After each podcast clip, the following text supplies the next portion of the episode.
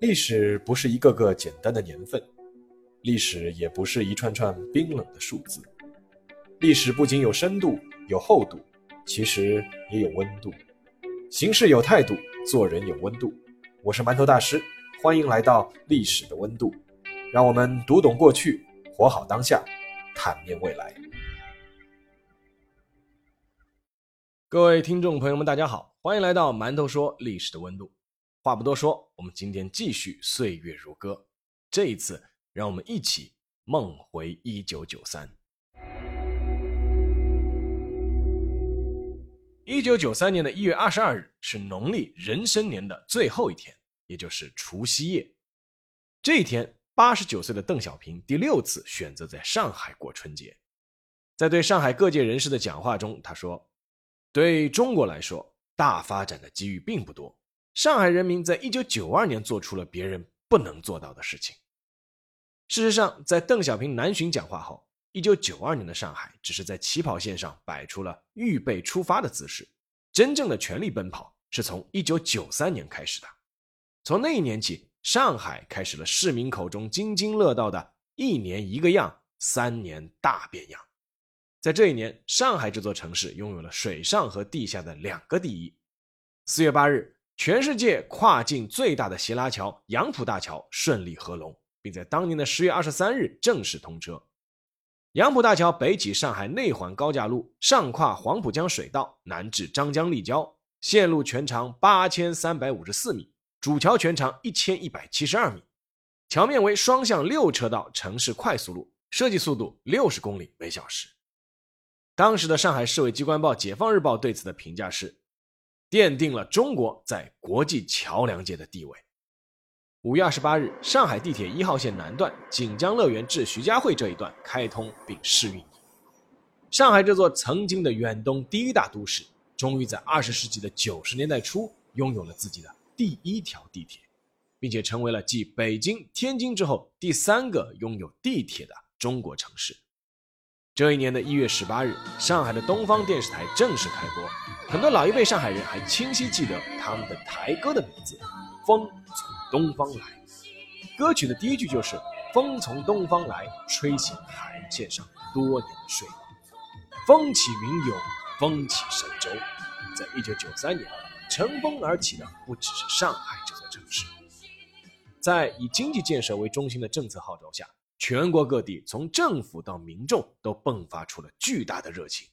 在经历了前几年艰难的经济爬坡之后，一九九三年的中国 GDP 首次突破了三点六万亿元，增长率达到了百分之十三点九。但在一片火热的景象下，一些暗流也开始涌动。对于这个问题，邓小平在上海的除夕之夜讲话时，似乎已经有所提醒。他说：“走一步，回头看一下是必要的。”要注意稳妥，避免损失，特别要避免大的损失。一九九三年三月三十一日下午，一个身高不到一米六的男人在首都机场被公安逮捕。当时他带着三张身份证和一皮箱现金，正准备出逃国外。这个男人的名字叫沈太福。他在一九九零年拿到了一项节能电机的专利后，似乎无意做好生产经营，而是以此作为一个集资的抓手。全中国无论男女老少都可以和他的长城公司签订技术开发合同，投资额三千元起，上不封顶。而长城公司承诺每年的利率回报是百分之二十四，当时国家储蓄的利率是百分之十二。在民间投资热情极度高涨的一九九三年，沈太福在短短二十天内就筹得了两千万元资金，并且雪球越滚越大。到了一九九三年三月。集资已经达到了十亿元人民币。作为吉林省四平市人，沈太福老家当年全年的 GDP 也不过就是六十八亿元。但是他的长城公司的电机一共只卖出了五十多台，销售额只有六百多万元。此时的沈太福已经陷入了自我癫狂，他对外宣称已经拥有三百多项专利，手握十五亿元的订单。甚至在收到中国人民银行限期清退所筹集资金的通知后，居然召开新闻发布会，要状告中国人民银行行长李桂仙索赔一亿元。同时，他对民众开出了百分之四十八的集资利率。在沈太福看来，他受到过部级干部的表扬，公司聘请了一百六十多位司局级老干部，背后有十万投资民众撑腰，政府是不敢动他的。膨胀巨大的气球在三月三十一日那天被戳破。沈太福上午召开中外记者会，下午就在机场被抓。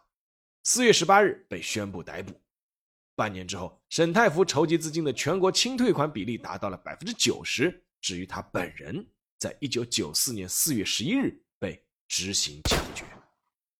就在沈太福被捕前三天，一九九三年四月十五日，另一个叫做于作敏的人也被天津市公安局逮捕了。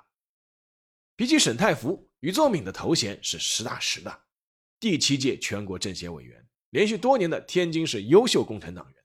全国优秀乡镇企业家，全国劳动模范，但他犯的错误和沈太福在本质上也是一样的，在经济的热潮中被冲昏了头脑，在膨胀的野心中失去了自我。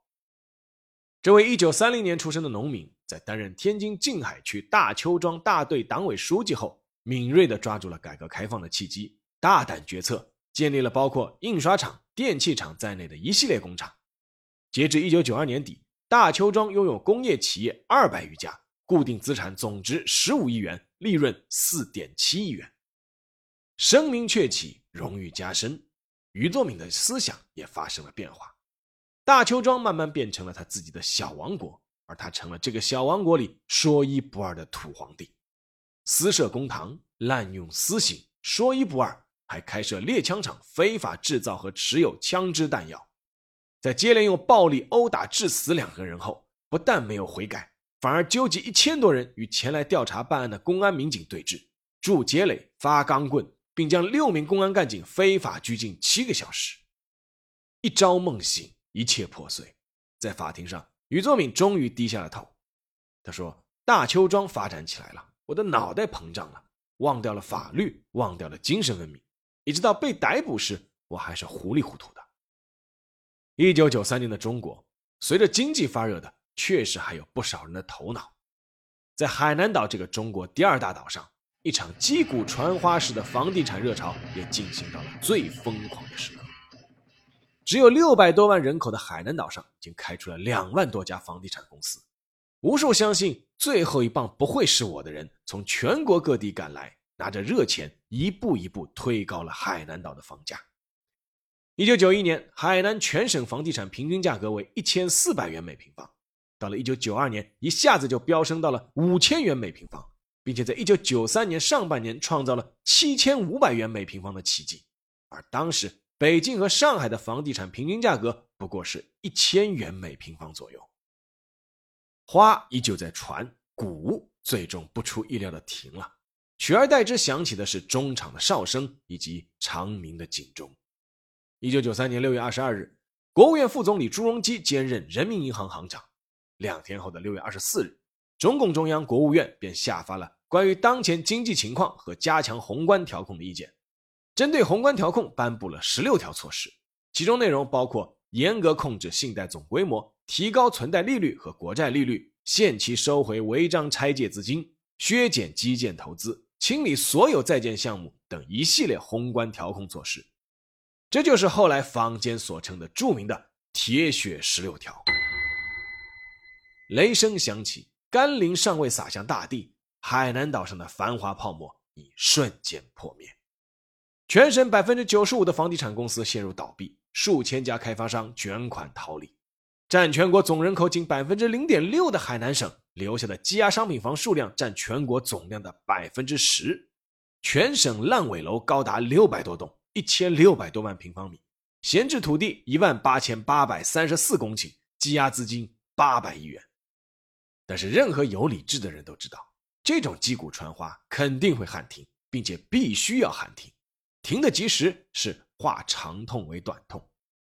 一九九三年的中国经济犹如一架超高速飞行的巨大客机，开始放下了起落架，努力寻找一种软着陆的方式。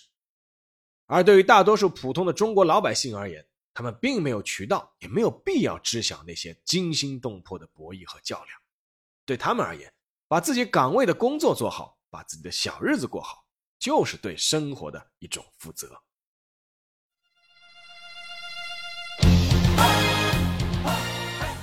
一九九三年的中国大街小巷，你很难不让一首歌曲钻入你的耳。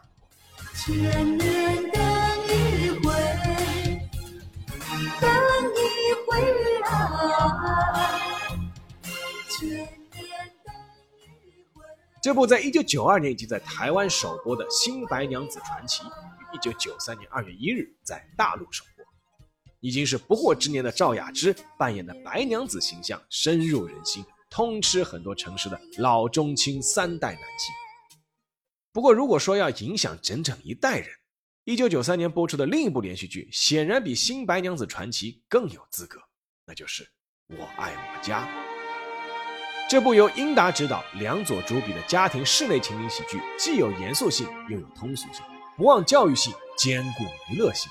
各种故事和段子非常接地气，语言生动活泼，每个演员也各有特点，演技到位，以至于至今仍有很多七零后和八零后没事儿还会点开一集，放到哪集看哪集，哪怕情节和对白自己早已经是倒背如流。相对于电视剧，一九九三年更被人记住的是中国电影，这一年世界影坛的关键词是中国。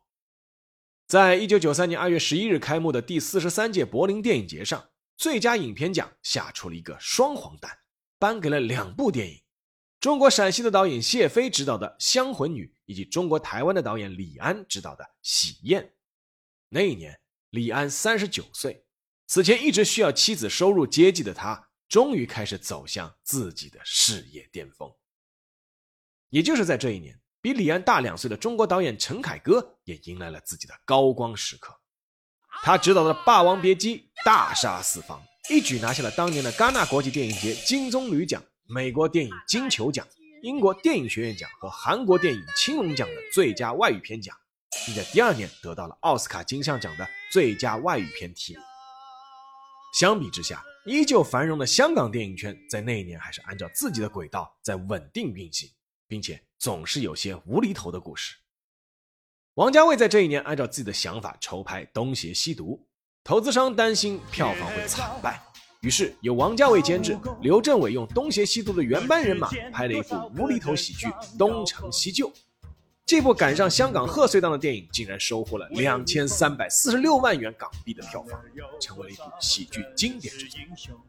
不过那一年的香港电影圈，谁是大英雄的提问毫无疑问。要比无厘头，没人比得过无厘头之王周星驰。这一年的七月一日，由他和大陆当红女星巩俐主演的《唐伯虎点秋香》上映，一时之间轰动全港，斩获四千零十七万票房，成为当年度的香港电影票房总冠军。这也是周星驰主演的电影连续第四年获此桂冠了。那一年的华语歌坛也是神作频出的一年。三十三岁的周华健凭借《花心》专辑，全年拿下四百万张的惊人销量，获得了一九九三年全球华语唱片年度销量第一名。这首专辑里的《花心》《明天我要嫁给你》和《孤枕难眠》这三首歌曲，在三十年后依旧赫然在列于各大卡拉 OK 歌厅的常点歌曲排行榜。《花心》在这一年和其他三首歌并列为四大神曲。其中另外两首分别是邰正宵的《九百九十九朵玫瑰》和张学友的《吻别》，而还有一首很难得的是大陆歌曲，一个来自辽宁沈阳的二十四岁小伙子毛宁，把一首改编自张继《枫桥夜泊》的歌曲《涛声依旧》唱的是风靡大江南北，里面的歌词甚至成了不少憧憬重温旧梦的人的暗号。这一张横旧船票，能否登上你的客船？从古诗词中得到灵感的不只是《涛声依旧》这一首歌。一九九三年，三十一岁的中国台湾歌手黄安在抱女儿楼下散步的时候，听到了一段古风音乐，迅速上楼记下谱子后，最终选定了李白的一首诗作为歌词来源，成就了同样火遍两岸三地的《新鸳鸯蝴蝶梦》。昨日像那东流水，离我远去不可留。今日乱我心，多烦忧。那时候新出的歌曲，很多时候不管是否主题贴切，都会作为当红电视剧的片尾曲播放。《新鸳鸯蝴蝶梦》就这样被安排到了一部其实并不搭界的电视剧片尾。但由于那部叫《包青天》的电视剧在一九九三年实在是太火了，也让很多人记住了这首片尾曲。开封有个包青天，铁面无私辨忠奸。那时候，中国不少城市的大街小巷都会听到有人先是豪情万丈的吼一嗓子：“开封有个包青天，铁面无私辨忠奸。”然后又柔肠百转来一句：“昨日向那东流水，离我远去不可留。”同样是情歌，但却有不同的风格。一九九三年，还有一首勾起无数人回忆的民谣，让中国很多名字中有“芳”的女性多了一个外号——小芳。李春波那年凭着这首《小芳》纵横中国大陆歌坛，拿奖拿到手软。一双美丽的大眼睛，辫子粗又长。伴随着老百姓柴米油盐生活的，当然不会只有影视歌曲。一九九三年的中国足坛职业联赛尚未拉开大幕，但上海已注定要留下一笔。这一年的十二月十日，以上海三菱电器厂为前身。以热水器为拳头产品的上海申花集团与上海市黄浦区联合创办注册了上海申花足球俱乐部，俱乐部董事长是于志飞，总经理是孙春明，总教练是徐根宝。这是中国第一支由企业直接负责的脱离体委的职业足球俱乐部。这支青年军很快就在徐根宝的带领下投入了第二年的中国足球职业联赛，并在第三年以抢逼围的战术登顶联赛冠军宝座。而申花这个队名历经三十多年风雨沧桑，此后一直未曾更改。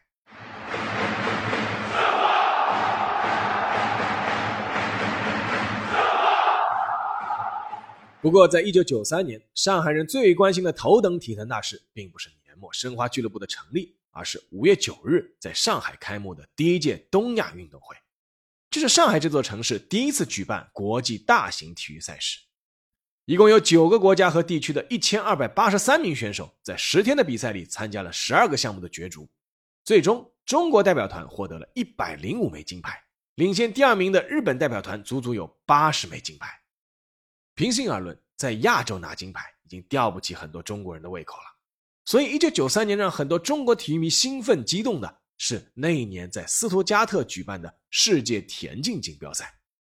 在这个世界田坛最高水平角逐的舞台上，由辽宁教练马俊仁率领的马家军横空出世，王军霞、瞿颖霞和刘东分别夺得了女子一万米、女子三千米和女子一千五百米三枚金牌。而就在不久之后的奇运会上，马家军多人多次大幅度刷新世界纪录，震惊世界体坛。同年的西班牙世界马拉松赛，马家军包揽女子组前四名，一时之间。马俊仁登上神坛，那句“说咋破就咋破，让谁破就让谁破”的名言，让人觉得无比霸气。而他把马家军的成功原因部分归结于神秘的食补，也让不少人是大开眼界。人参、梅花鹿肉、海参，当然还有那全国人都知道的秘方——中华鳖精。有些事需要时间来检验真假，但有些事答案的揭晓就在眼前。一九九三年，不仅仅是全中国的体育迷，全中国人民都在一件重大事件上感受到了一种前所未有的挫败感。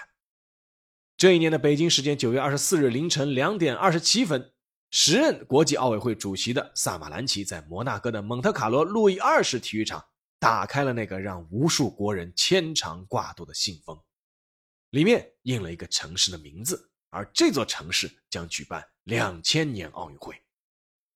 在打开信封前，他先用英语介绍了参与申办的几座城市。当他提到北京的时候，无数在国内熬夜守候在电视机前的中国人，因为听不懂英语，已经兴奋地跳了起来。很多小区甚至已经响起了鞭炮声。但是，萨马兰奇最终宣布的是悉尼。That there is only one winner, and the winner is。当他通报结果的那一刻。现场的中国代表团一片寂静，国内无数台电视机前的中国人呆若木鸡。长久以来，很多中国人都有个信念：只要能万众一心干一件事，那是不可能干不成的。但一九九三年的申奥失利，恰恰给国人的那种自信降了温。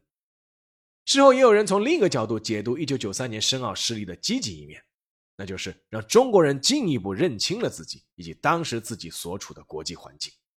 从那时起，如何在国际上展示自身形象，如何向世界讲好中国故事，开始被重视了起来。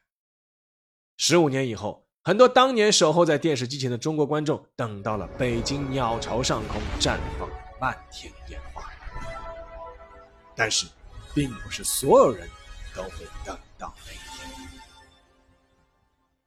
一九九三年二月四日，侯宝林因病去世，享年七十七岁。这位年幼失学、十二岁开始街头卖艺的相声大师，在人生最后的住院阶段，还不忘和来看望他的朋友们开玩笑。他的离去无疑是中国相声界的一大损失，但是他也留下了许多宝贵的财富，只是看后人能不能够继承。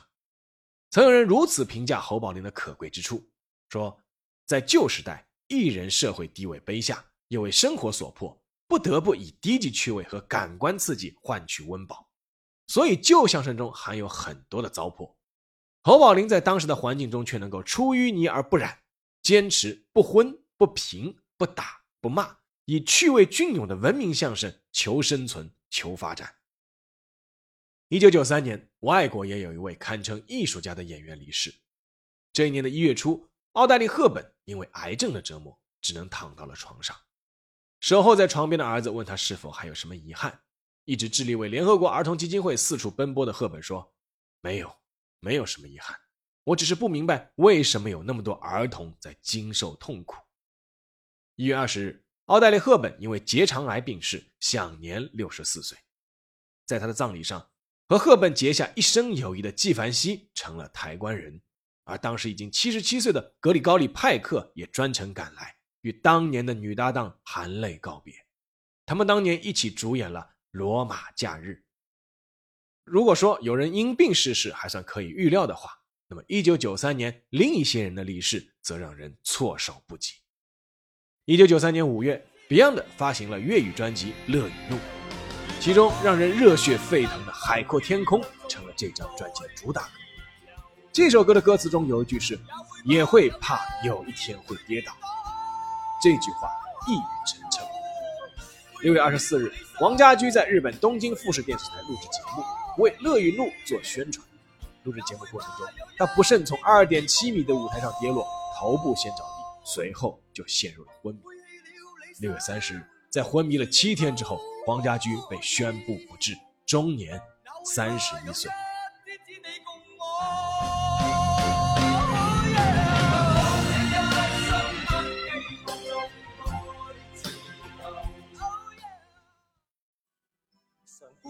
同样是昏迷。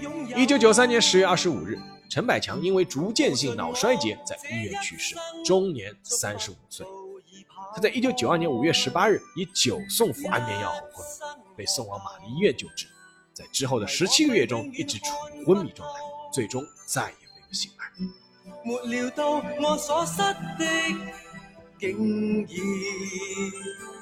是我的所有。有人在昏迷中去世，而有人则以近乎惨烈的方式告别人间。在这一年的四月一日晚上十二点半，正在片场拍摄电影《乌鸦》中一场枪战戏的李国豪，被一把道具枪射出的真子弹击中了腹部，不久就因为失血过多而身亡，年龄永远定格在了二十八岁。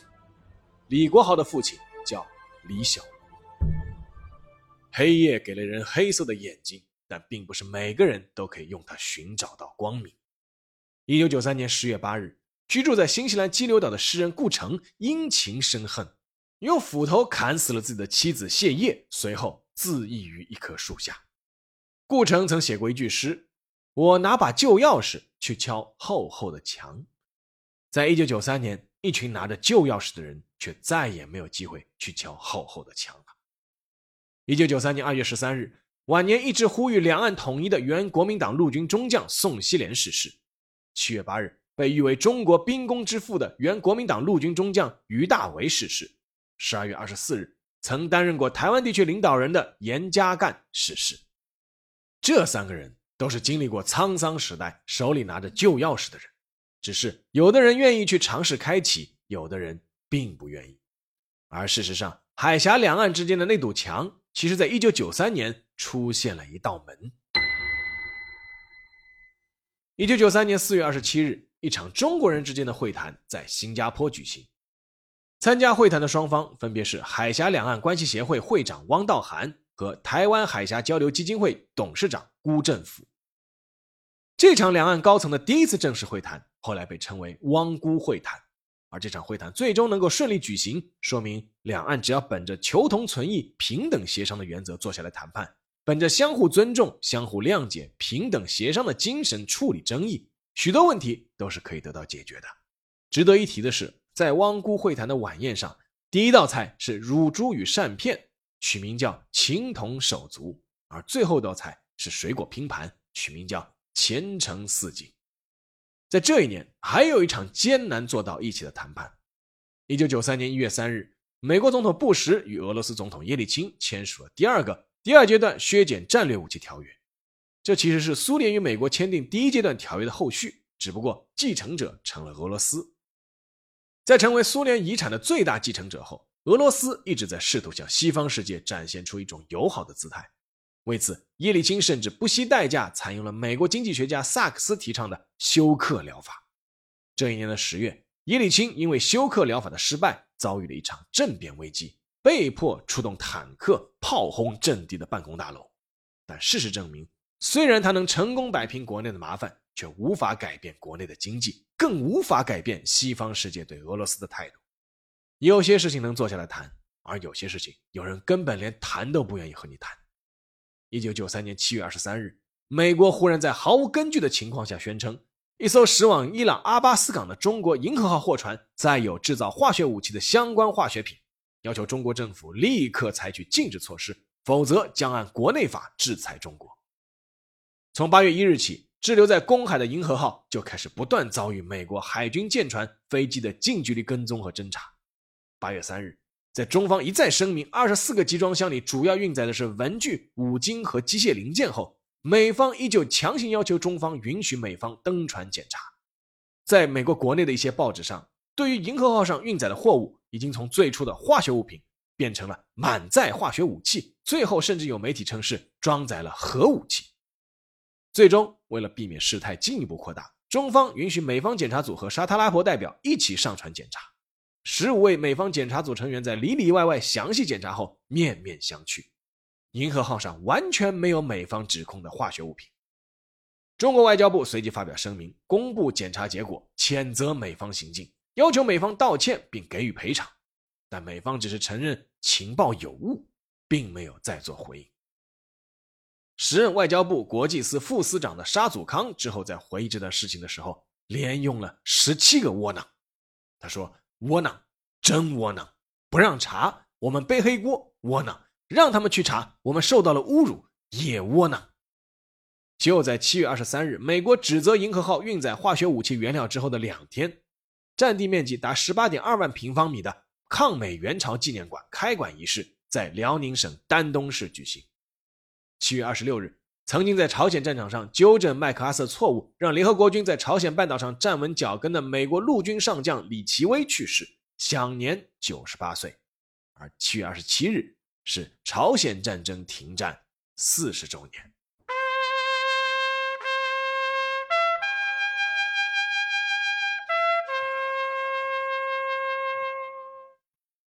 一九九三年。还有一部之后将轰动全国的电视剧完成了全部拍摄工作。